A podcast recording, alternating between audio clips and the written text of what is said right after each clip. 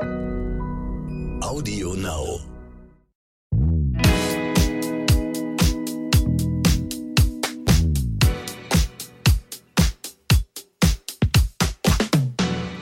Hallo und herzlich willkommen bei So bin ich eben, euer Psychologie-Podcast für alle Normalgestörten mit der Bestseller-Autorin Stefanie Stahl und dem Masterpsychologen Lukas Klaschinski. Heute wollen wir uns mit einer der häufigsten psychologischen Störungen beschäftigen, die auftreten, nämlich Angst- und Panikattacken. Ängste können unser Leben stark einschränken. Manchmal verfallen wir schon bei dem Gedanken an bestimmte Situationen und Aufgaben in Panik. Ich weiß nicht, ob du das kennst. Es gibt so Sachen, wo schon eine Angst vor der Angst dann irgendwann aufkommt. Die Frage ist, was können wir tun, um unsere Ängste zu überwinden und was kann ich ganz konkret tun, wenn ich in Panik gerate? Genau damit wollen wir uns heute befassen. Aber erstmal die Frage, was passiert eigentlich bei Panikattacken und warum kann man da nicht mehr so richtig klar denken, Steffi? Ja, Panikattacken sind halt eine extreme Angstreaktion. Das heißt, da wird ganz, ganz, ganz viel Adrenalin ausgeschüttet, also Stresshormone ganz massiv ausgeschüttet.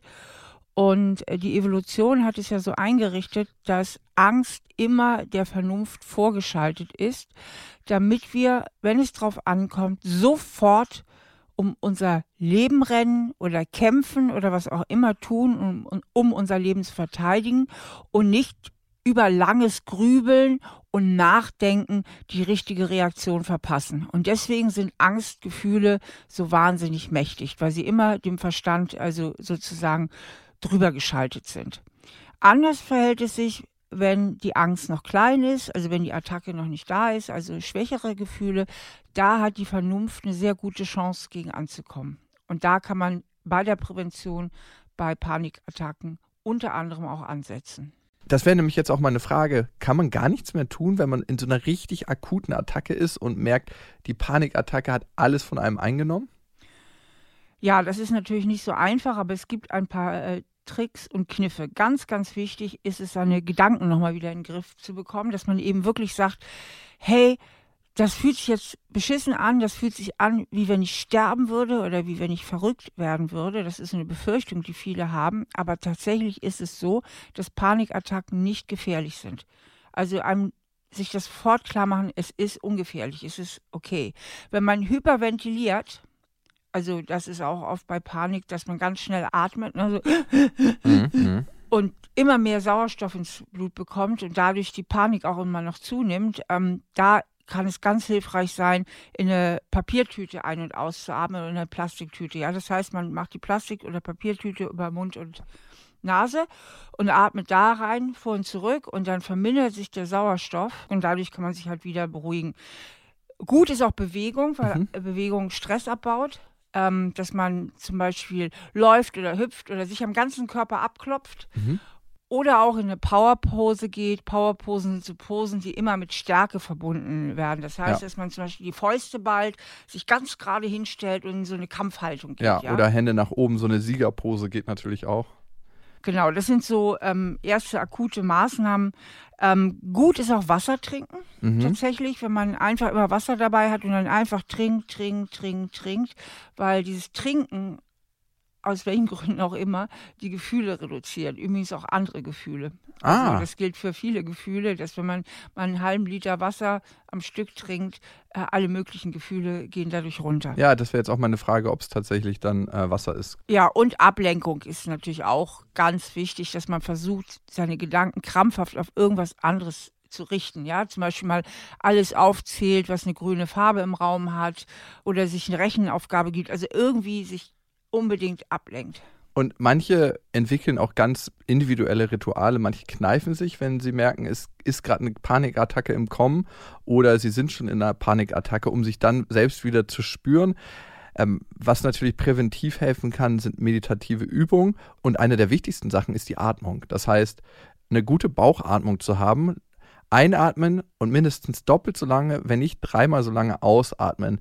Da können schon drei bis fünf Atemzüge helfen. Und das kann auch helfen, wenn man nicht in einer akuten Panikattacke ist, sondern einfach eine Aufregung spürt, zurück zum Körper, sich selber spüren, sich selber runterregulieren, weil es gibt immer eine äh, Verbindung vom Körper zur Psyche, aber auch umgekehrt von der Psyche zum Körper. Und wenn der Körper runterreguliert ist und der Herzschlag nicht mehr so hoch, dann reagiert auch unsere Psyche darauf. Wo übrigens tiefes Atmen kontraindiziert ist, ist bei Schmerz. Also wenn du zum Beispiel beim Zahnarzt bist, Mhm. bitte nicht tief atmen, dann kannst du den äh, Schmerz dann sozusagen viel mehr genießen, wenn du tief dabei atmest. Ich halte immer, wenn es ein bisschen piedelig und ein bisschen schmerzhaft wird, halte ich immer ganz bewusst die Luft an. Und das ist ja auch so eine natürliche Reaktion bei Schmerzen, dass man irgendwie die Luft anhält und die ist durchaus sinnvoll, denn wenn man dann sehr tief atmet, dann äh, spürt man den Schmerz noch stärker. Ähm, nichtsdestotrotz bleibt so eine Panikattacke natürlich ein unglaublich unangenehmes Gefühl und je mehr man das Ganze loswerden will, desto stärker kann es werden. Kann man dem Ganzen dann irgendwie vorbeugend entgegenwirken, dass es gar nicht erst aufkommt, Steffi? Ja, also was ganz, ganz wichtig ist bei Panik eben zu verstehen, dass man nicht auf die Ereignisse da draußen reagiert, wie so oft, sondern nur auf die eigenen Gedanken. Darum geht es ja. Also die ganze Panik baut sich auf um die eigenen Gedanken, die man hat. Und da ist ja eben auch die Angst vor der Angst oft so was sehr, sehr aufrechterhaltendes in diesem ganzen Teufelskreislauf. Und deswegen ist es eben auch wichtig, an dieser gedanklichen Ebene anzusetzen und sich klarzumachen, das sind eigentlich nur elektromagnetische Impulse in meinem Kopf, auf die ich reagiere in Form von Gedanken. Und das hat mit der Realität da draußen nichts zu tun. Ähm, ganz wichtig eben der Grundgedanke an Panikattacken stirbt man nicht. Die gehen früher oder später auch wieder vorbei. Der Körper hat irgendwann sein ganzes Adrenalin auch verfeuert, also sie kann sich nicht ewig aufrechterhalten und ähm, sich dann eben auch mental auf die Situationen vorbereiten, die Panik auslösen. Und das sind ja ganz häufig Situationen, in denen man das Gefühl hat, eben die Kontrolle zu verlieren. Deswegen ja auch diese Angst vor der Angst und dann die Angst, in Ohnmacht zu fallen und so weiter. Und ähm, im Grunde geht es bei dem Thema Panik immer rund um das Thema Kontrollverlust. Und ähm, viele haben ja auch Angst, auf weiten Plätzen oder in geschlossenen Räumen ins Kino zu gehen oder ins Theater oder ins Kaufhaus zu gehen, sich alleine von A nach B zu bewegen oder mit dem Auto zu fahren. Und da ist es eben wichtig, dass man sich klar macht, was dieser Kontrollverlust für einen bedeutet, beziehungsweise sich mal überlegt, welches Lebensthema könnte eigentlich auch dahinter stehen. Denn ganz häufig ist es so, dass die Betroffenen überhaupt ein Thema mit Autonomie haben. Das heißt, im tiefsten Inneren das Gefühl haben, dass sie sich nicht wirklich selbstständig allein durchs Leben bewegen können. Und das nicht auf so einer Basis wie Beruf. Ja, es ist, die können durchaus sehr erfolgreich sein oder auch erfolgreich ihre Kinder großziehen und eine Familie managen. Aber im tiefsten Inneren gibt es so einen Anteil, den wir ja immer das innere Kind in der Psychologie nennen, also dieses innere Kind oder in meinen Ansätzen das Schattenkind, das irgendwie im tiefsten Inneren das Gefühl hat, ich kann ohne die Hand von der Mama nicht sicher durchs Leben kommen. Also es geht ums Thema Autonomie. Und sich das bewusst zu machen, und Maßnahmen einzuleiten, irgendwie mit diesem inneren Kind eben in Kontakt zu kommen. Und da hilft es ja immer sehr, wenn man das innere Kind von dem erwachsenen Ich spaltet. Das heißt, ganz bewusst in so eine erwachsene, liebevolle Haltung zu gehen, diesem inneren Kind und sagen, pass mal auf, mein Schatz, wir kriegen das hin. Ich, die Große, bin ja jetzt bei dir. Und im Zweifelsfall können wir uns auch immer helfen. Ja, im Zweifelsfall ähm, können wir das einfach überleben, beziehungsweise wir können Hilfe rufen, wir können ähm, kurzfristige Maßnahmen einleiten. Und ganz, ganz wichtig ist es eben, die Situation nicht zu vermeiden, denn mit jeder Vermeidung wird die Angst noch mehr ernährt und noch mehr aufrechterhalten. Mhm. Ja, das ist, glaube ich, der wichtigste Tipp, die Angst nicht zu vermeiden. Denn Angst, wie du schon richtig gesagt hast, ist ein Gefühl, was abnimmt. Also wenn ich zum Beispiel Höhenangst habe und dann an eine Klippe gehe und einfach dastehe, dann wird die ersten fünf Minuten die Angst eigentlich überwältigend sein, aber danach flacht die Angst langsam ab, weil die Angst kann nicht so lange aufrechterhalten werden, weil es ja auch ein hormoneller Prozess, der einfach irgendwann abnimmt. Gilt für alle Gefühle. Ne? Man gewöhnt sich eben auch an Situationen. Es gibt ja so eine Studie über die Corona-Zeit. Anfangs waren die Ängste viel, viel höher, sind dann abgeflacht, obwohl die objektiven Bedingungen sich nicht verändert haben. Ja, Das heißt, man hat sich gewöhnt. In der Psychologie heißt das auch Habituation. Mhm. Und da kann man ganz, ganz toll mental trainieren. Ja. Na, dass man sich mental darauf vorbereitet, sich immer wieder die Situation vorstellt oder sie auch mal bewusst herbeiführt in Gedanken. Ja, also dass man selbst im Grunde genommen derjenige ist, der die Angst aktiv herstellt und damit durch dieses aktive Herstellen auch wieder ein Stück mehr Kontrolle über die Situation gewinnt. Ja, Angst haben wir ja immer da, wo wir einen gefühlten oder tatsächlichen Kontrollverlust haben. Mhm. Solange wir das Gefühl haben, irgendwas im Griff zu haben, unter Kontrolle zu haben, kann sich keine Angst einstellen. Ja, die Angstgewöhnung ist interessant, dass du es ansprichst.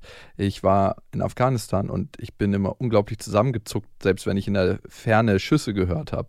Und die Afghanen und Afghaninnen vor Ort, da hat keiner gezuckt, wenn die Schüsse gehört haben. A, konnten die schon genau einschätzen, wie weit die entfernt sind. Und B, glaube ich, haben die sich sehr daran gewöhnt, an das Leben vor Ort und an diese Schüsse. Und daran merkt man auch sehr gut, dass Angst auch ein Stück weit eine Gewöhnungssache ist. Das war wirklich faszinierend und erschreckend zugleich, das festzustellen.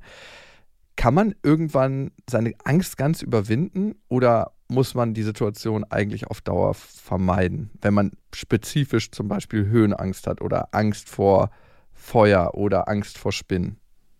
Du erzählst ja jetzt eigentlich so Situationen auf. Ich meine, Angst vor Feuer ist ja berechtigt. Ich meine, man verbrennt ja wirklich. Ja, gut, aber das heißt ja dann für manche auch, dass sie noch nicht mal an einem Lagerfeuer sitzen können. Also es, es, gibt Leute, die haben Angst vor Feuer in dem Sinne, dass sie nicht an einem Lagerfeuer sitzen können, weil sie solche Panik davor haben. Oder dass sie mit ihrem Kind nicht in, in, äh, ins Aquarium gehen können oder in Zoo, weil sie so eine Angst vor Spinnen haben und diese Tiere werden dort ausgestellt. Also ich meine nicht berechtigte Angst, dass ich jetzt nicht in ein Feuer springe, das ist klar. Also diese Angst sollte man nicht loswerden und das ist auch ein ganz, ganz wichtiger Aspekt der Angst. Angst hat ja seine Berechtigung und hat uns ganz, ganz lange das Leben gerettet. Leute, die zu wenig Angst haben, sind in der Evolution umgekommen und Leute, die zu viel Angst hatten. Also diesen Part an Angst, den wir haben, der ist eigentlich in den meisten Fällen recht gesund. Ja, also wie gesagt, ganz, ganz viel spielt die Gewöhnung einfach eine Rolle und dass man halt mit kleinen Situationen anfängt. Na, das macht man ja auch bei dieser Gewöhnungstherapie, dass man erstmal so eine Spinne zum Beispiel aufmalt, na, dann mal guckt, im, im Fotoalbum Spinnen guckt und, und so weiter. Also dass man es einfach steigert. Wobei Spinnen kann man auch relativ gut umgehen, auch die Angst vor Höhen. Höhenangst ist übrigens zu 90 Prozent genetisch bedingt. Ne? Und man geht auch davon aus, dass viele Angststörungen auch eine erbliche Komponente haben. Ne? Was aber nicht bedeutet, dass man sie nicht trotzdem bewältigen kann. Aber um zu deiner Eingangsfrage zurückzukommen, man kann Ängste auch völlig ablegen und überwinden und dann angstfrei leben. Manchmal kommen sie nochmal wieder, meistens dann durch irgendwelche Lebenskrisen getriggert sowieso treten Ängste öfter dann auf, wenn man sich in einer Lebenskrise befindet. Das heißt, wenn man sowieso schon so das Gefühl hat, dem Leben nicht ganz gewachsen zu sein. Ähm, und darum dreht es sich ja bei diesen klassischen Ängsten, über die Straße zu gehen, sich irgendwo auf weiten Plätzen aufzuhalten oder im Kaufhaus. Es geht eigentlich immer so darum, dieses Grundgefühl, dass irgendwie dem nicht wirklich gewachsen zu sein. Und das heißt, alles, was das Selbstwertgefühl stärkt, und alles, was das Gefühl stärkt, sich selber in irgendeiner Form helfen zu können, ähm, ist sehr gut. Sehr gut ist eben auch, und das muss man wirklich im Vorfeld tun, sich möglichst wenig mit der Angst zu identifizieren. Das heißt, zu visualisieren, zu visualisieren, wie das kleine Kind in einem Angst bekommt, aber der oder die Erwachsene eben dafür Sorge trägt, ja.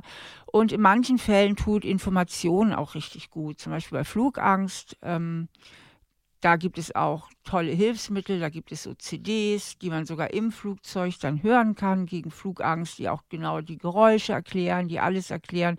Also Information ist auch oft ein ganz gutes Mittel, um aus Ängsten auszusteigen. Ich musste übrigens gerade an einen Flug denken, wo wir kurz vor New York vom Captain mitgeteilt bekommen haben, dass er das Gewitter, was jetzt kommt, nicht umfliegen kann und dass es sehr, sehr ruckelig werden wird.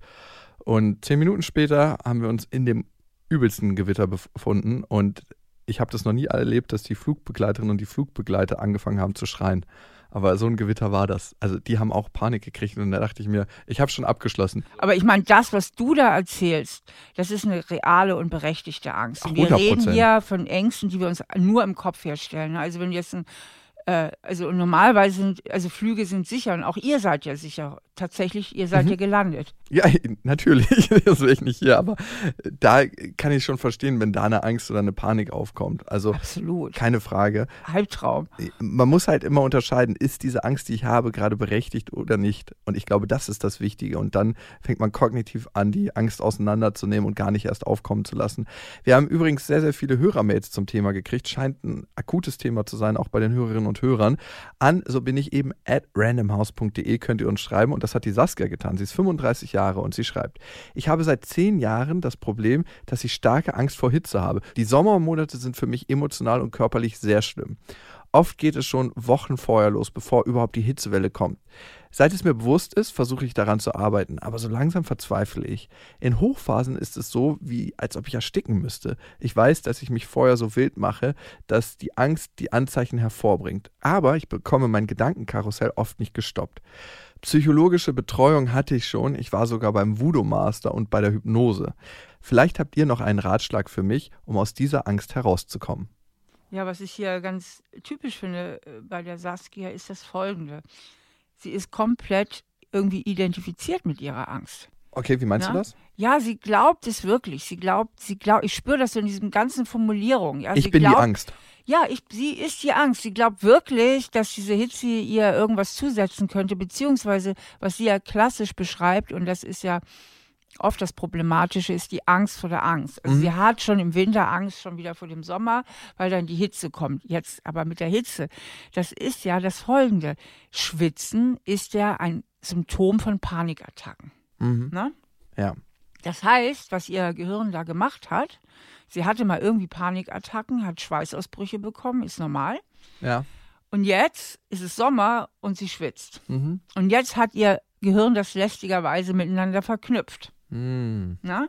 Das ist so, wie wenn du Herzrasen hast, dann kannst du sagen, oh Gott, ich kriege eine Panikattacke. Du kannst aber auch sagen, ich bin verliebt. Ja, klar. So, das ist ja immer die Frage, wie du deine körperlichen Symptome einfach bewertest und deutest, ja. Und ihre Bewertung ist Schwitzen gleich Panik, Schwitzen gleich Angst. Und jetzt hat sich das alles so verkuddelmuddelt in ihrem Gehirn.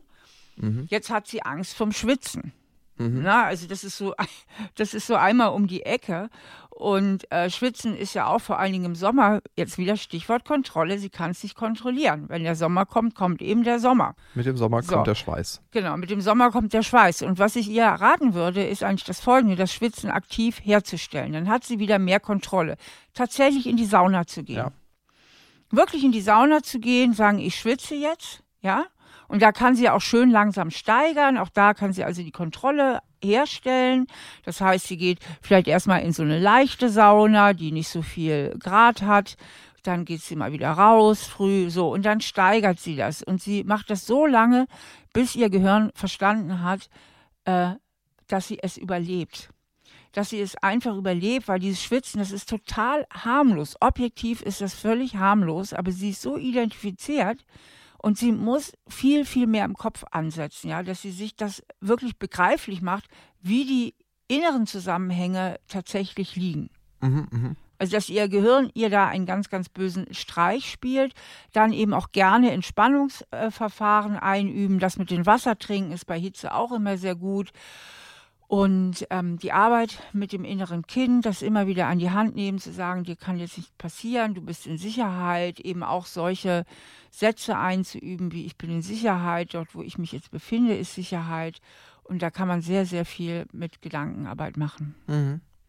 Ja, ist eine gute Idee mit der Sauna, weil da konfrontiert man sich natürlich mit dem Thema Hitze und man kann es äh, einpegeln. Ich habe letztens mit einem Professor von der Charité gesprochen, der war auf Angst spezialisiert und er meinte, das Beste für die Desensibilisierung ist tatsächlich mit der höchsten Steigerung anfangen. Also nicht von unten rantasten, sondern ganz, ganz oben anfangen. Also das hieße für sie eigentlich in die ganz heiße Sauna zuerst gehen, was natürlich ein wahnsinnig großer Schritt ist. Oder es hieße für jemanden, der Angst hat, vor Menschen zu sprechen, eigentlich eine Stadionsituation aufzusuchen, was nicht immer möglich ist. Und das ist auch in den Angstkuren nicht möglich, die zum Beispiel an der Charité gemacht werden.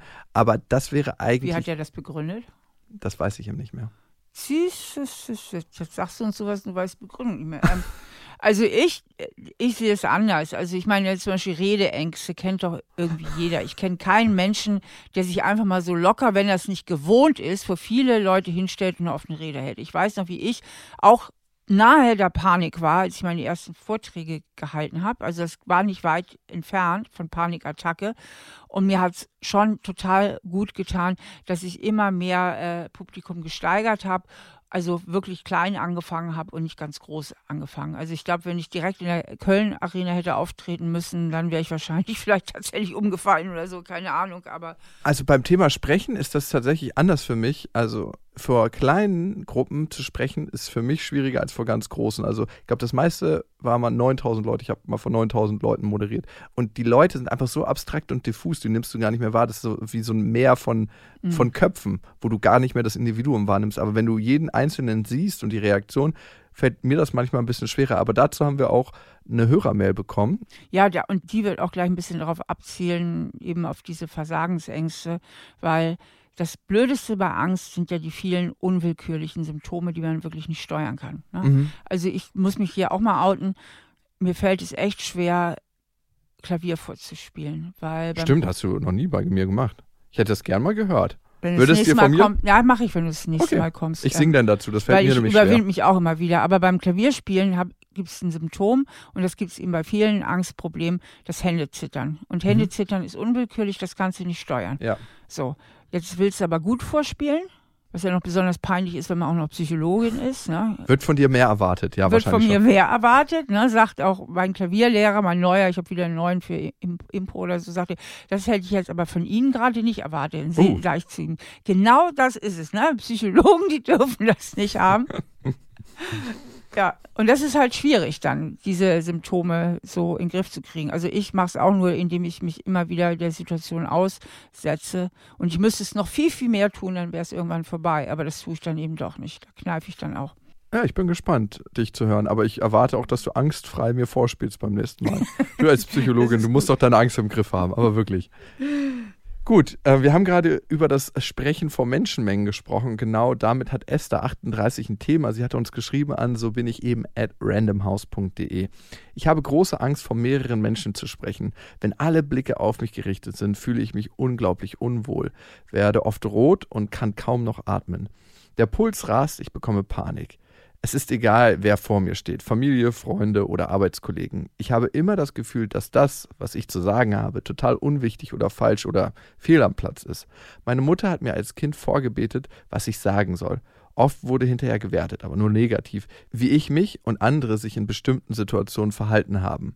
Meine Angst hat mir schon viel verbaut, da ich mich oft nicht traue zu sagen, was ich denke. Wie kann ich das ablegen? Ja gut, die Esther hat da natürlich echt eine krasse Prägung. Das muss man sich mal reinziehen. Die Mutter hat ihr als Kind vorgebetet, was sie sagen soll.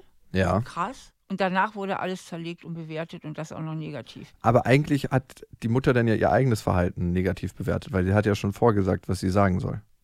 Also die Mutter von ihr muss krass verunsichert gewesen sein und hat ihr erstmal ein ganz, ganz schlechtes Vorbild gegeben, plus sie diesbezüglich auch noch ganz, ganz übelst aktiv geprägt. Mhm. Und jetzt ist die, die Esther ja mit dieser Prägung mal wieder total identifiziert. Mhm. Also das heißt im ersten ganz, ganz wichtig, an ihrem Selbstwertgefühl zu arbeiten, ähm, wirklich diese Prägung zu bearbeiten, in dem Sinne, dass sie sich klar macht, das gehört alles zu ihrer Mutter, das gehört gar nicht zu ihr, das wirklich zu ihrer Mutter auch zurücktut, da wo es hingehört.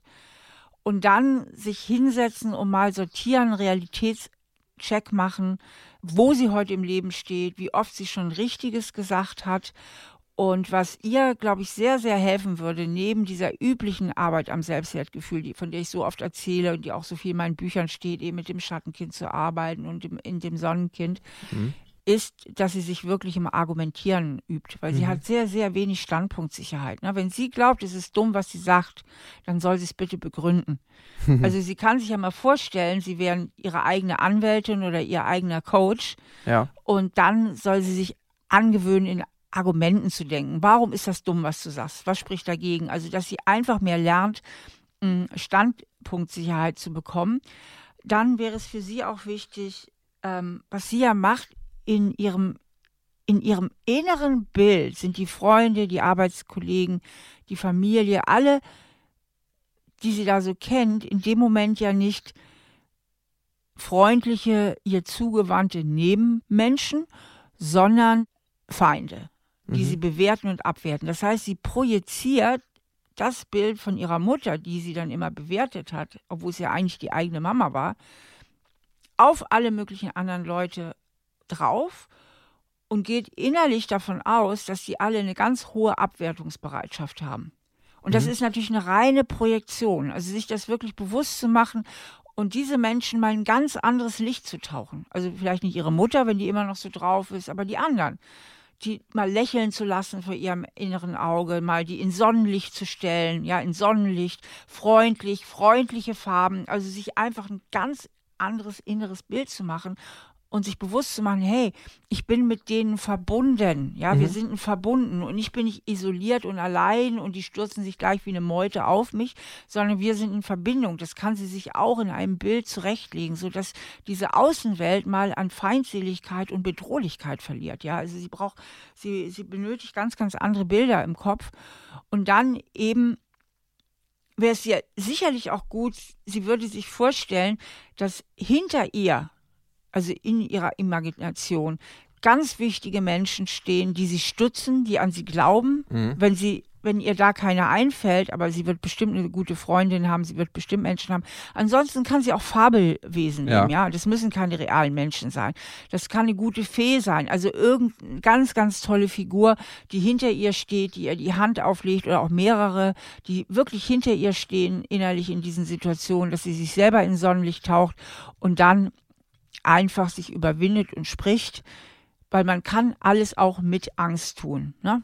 Ja, total. Man muss ja nicht immer an die Angst glauben. Man kann ja auch mit Angst sprechen. Man kann auch mit Angst in ein Flugzeug steigen. Man kann auch mit Angst ins Kaufhaus gehen und so weiter. Ich glaube, es geht nicht im Leben darum, die Angst loszuwerden, sondern einfach die Angst als Begleiter zu akzeptieren und zu erkennen und zu wissen. In manchen Situationen ist sie unglaublich hilfreich und schützt mich vor dem sterben und äh, sichert mir das Überleben. Und in ganz, ganz vielen Bereichen ist die Angst einfach ein veraltetes Konstrukt, was mir vielleicht vor 10.000 Jahren geholfen hat, aber in den modernen Situationen nicht mehr ich glaube, die Angst vor Menschen zu sprechen, die kennt jeder in abgeschwächter Form. Das ja. ist was ganz, ganz Natürliches.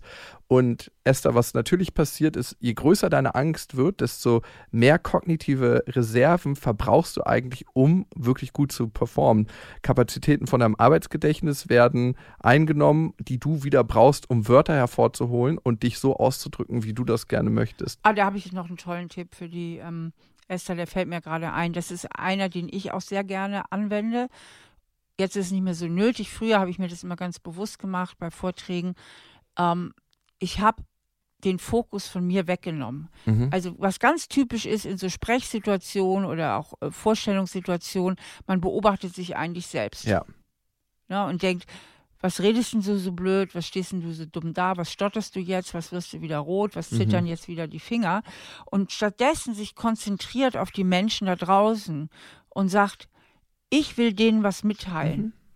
Ja. Also, dass man einen Kameraschwenk macht und sich auf die konzentriert, anstatt auf sich selbst und wie gesagt, die dann eben auch in ein freundliches Licht taucht. Ja, was mir immer geholfen hat, vor großen Menschenmengen zu sprechen oder auch vor kleinen, ist das Gefühl, sich in aufregenden Situationen sich an sich selbst anlehnen zu können. Das ist so wie, als ob man sich vorstellt, ich stehe nochmal hinter mir, habe beide Hände auf meinem Rücken und man kann sich quasi so selbst zurücklehnen und sich an sich anlehnen.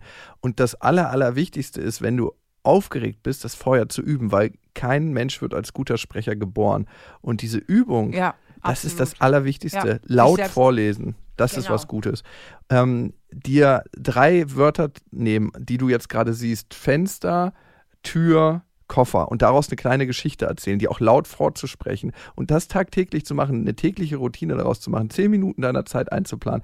Und in einem halben Jahr, in drei Monaten wird sich fundamental was verändert haben und auch zu glauben, dass du immer was zu sagen hast, was irgendwelche Menschen weiterbringt. Du bist doch kein Vortragsredner oder irgendwie ein Life-Coach. Wie viele Menschen haben eigentlich nichts zu sagen und es macht trotzdem anderen Menschen Spaß, denen zuzuhören? Comedians zum Beispiel.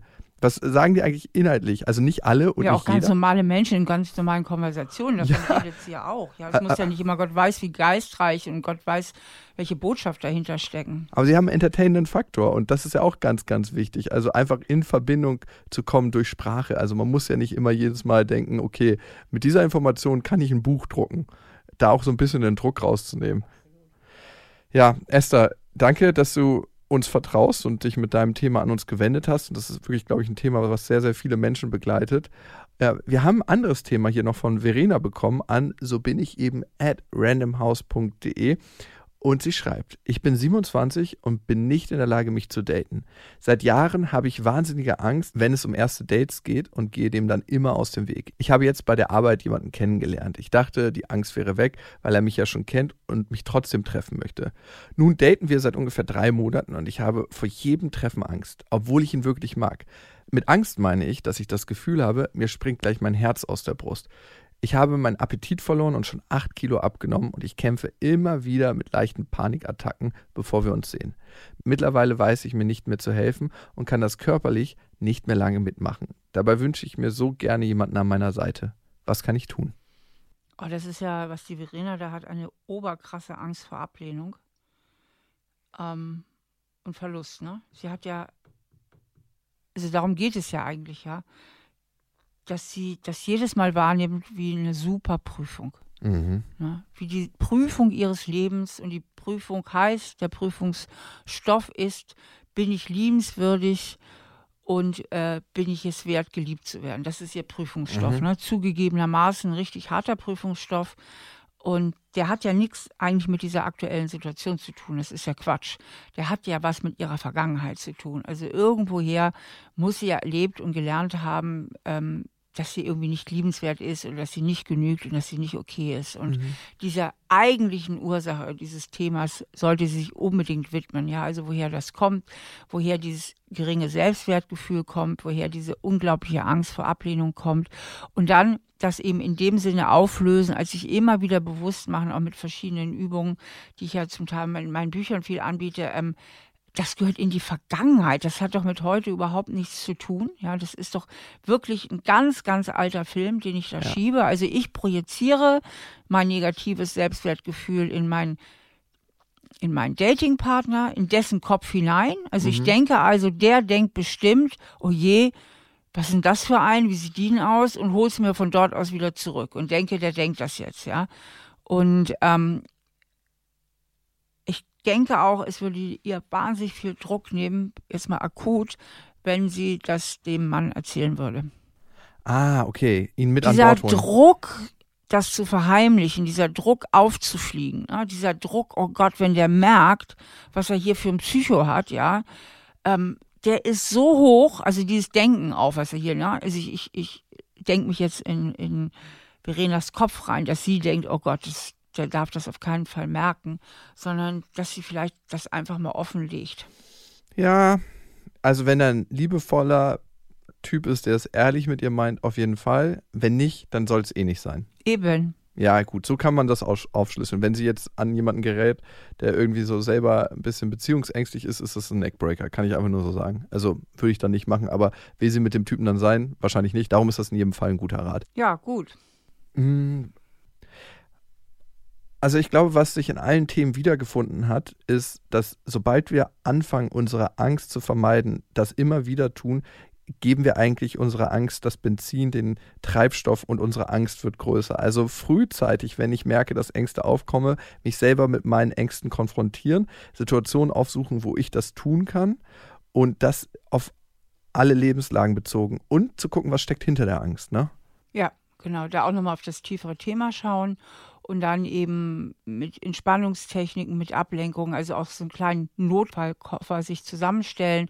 Da gibt es eben auch viele Tipps und Hilfen nochmal im Internet, wenn man dazu einfach nochmal googelt. Ja, auch tolle Meditation zum Thema Angst, sich mit dem Gefühl vertraut zu machen. Ist es jetzt ein Gefühl, was aufkommt bei dem Thema Angst oder ein Gedanke? Auch das kann helfen, sich vorzubereiten. Also nicht versuchen, die Angst zu vermeiden, sondern der Angst zu begegnen, weil die Angst ist ein wichtiger Teil in unserem Leben. Sie rettet uns in vielen Aspekten das Leben und deswegen auch die Angst wertschätzen. Ich glaube, wenn wir anfangen, in Lebenslagen gesünder mit der Angst umzugehen, dann wird sie auch nicht mehr so bedrohlich, sondern eher ein Partner an der Seite. Ja, vielen, vielen Dank für eure Zeit, für euer Zuhören. Ähm, und wenn ihr Steffi sucht, dann findet ihr sie im Internet unter stephaniestahl.de und auch auf Instagram und Facebook. Und ich hoffe, wir hören uns beim nächsten Mal. Wenn ihr Fragen habt, dann schreibt uns gerne an. So bin ich eben at randomhouse.de mit eurem Thema oder euren Themenwünschen. Bis dahin. Tschüss. Zum Schluss möchten wir euch noch einen Podcast empfehlen. Und dafür lasse ich einfach die Host selbst zu Wort kommen. Hallo, mein Name ist Janine Steger. In meinem Podcast Wohlfühlklima geht es, ihr ahnt es schon, um unser Klima und was wir alle tun können, um das mit der Klimawende doch noch hinzubekommen. Der Versuch, nachhaltig zu leben, ist oft frustrierend. Das kennen alle, die es mal versucht haben. Was uns motiviert, sind Menschen, die trotzdem dranbleiben. Und mit denen rede ich in diesem Podcast. Ich freue mich auf tolle Gäste wie Matthias Matschke, Christine Urspruch, Benno Fürmann, Atze Schröder, Feline Roggern und viele mehr. Gemeinsam zeigen wir euch Möglichkeiten, wie wir uns persönlich und politisch einbringen können, damit wir die Klimawende hinbekommen. Hör doch mal rein. Du findest uns überall, wo es Podcasts gibt und natürlich auch auf Audio Now. Audio Now.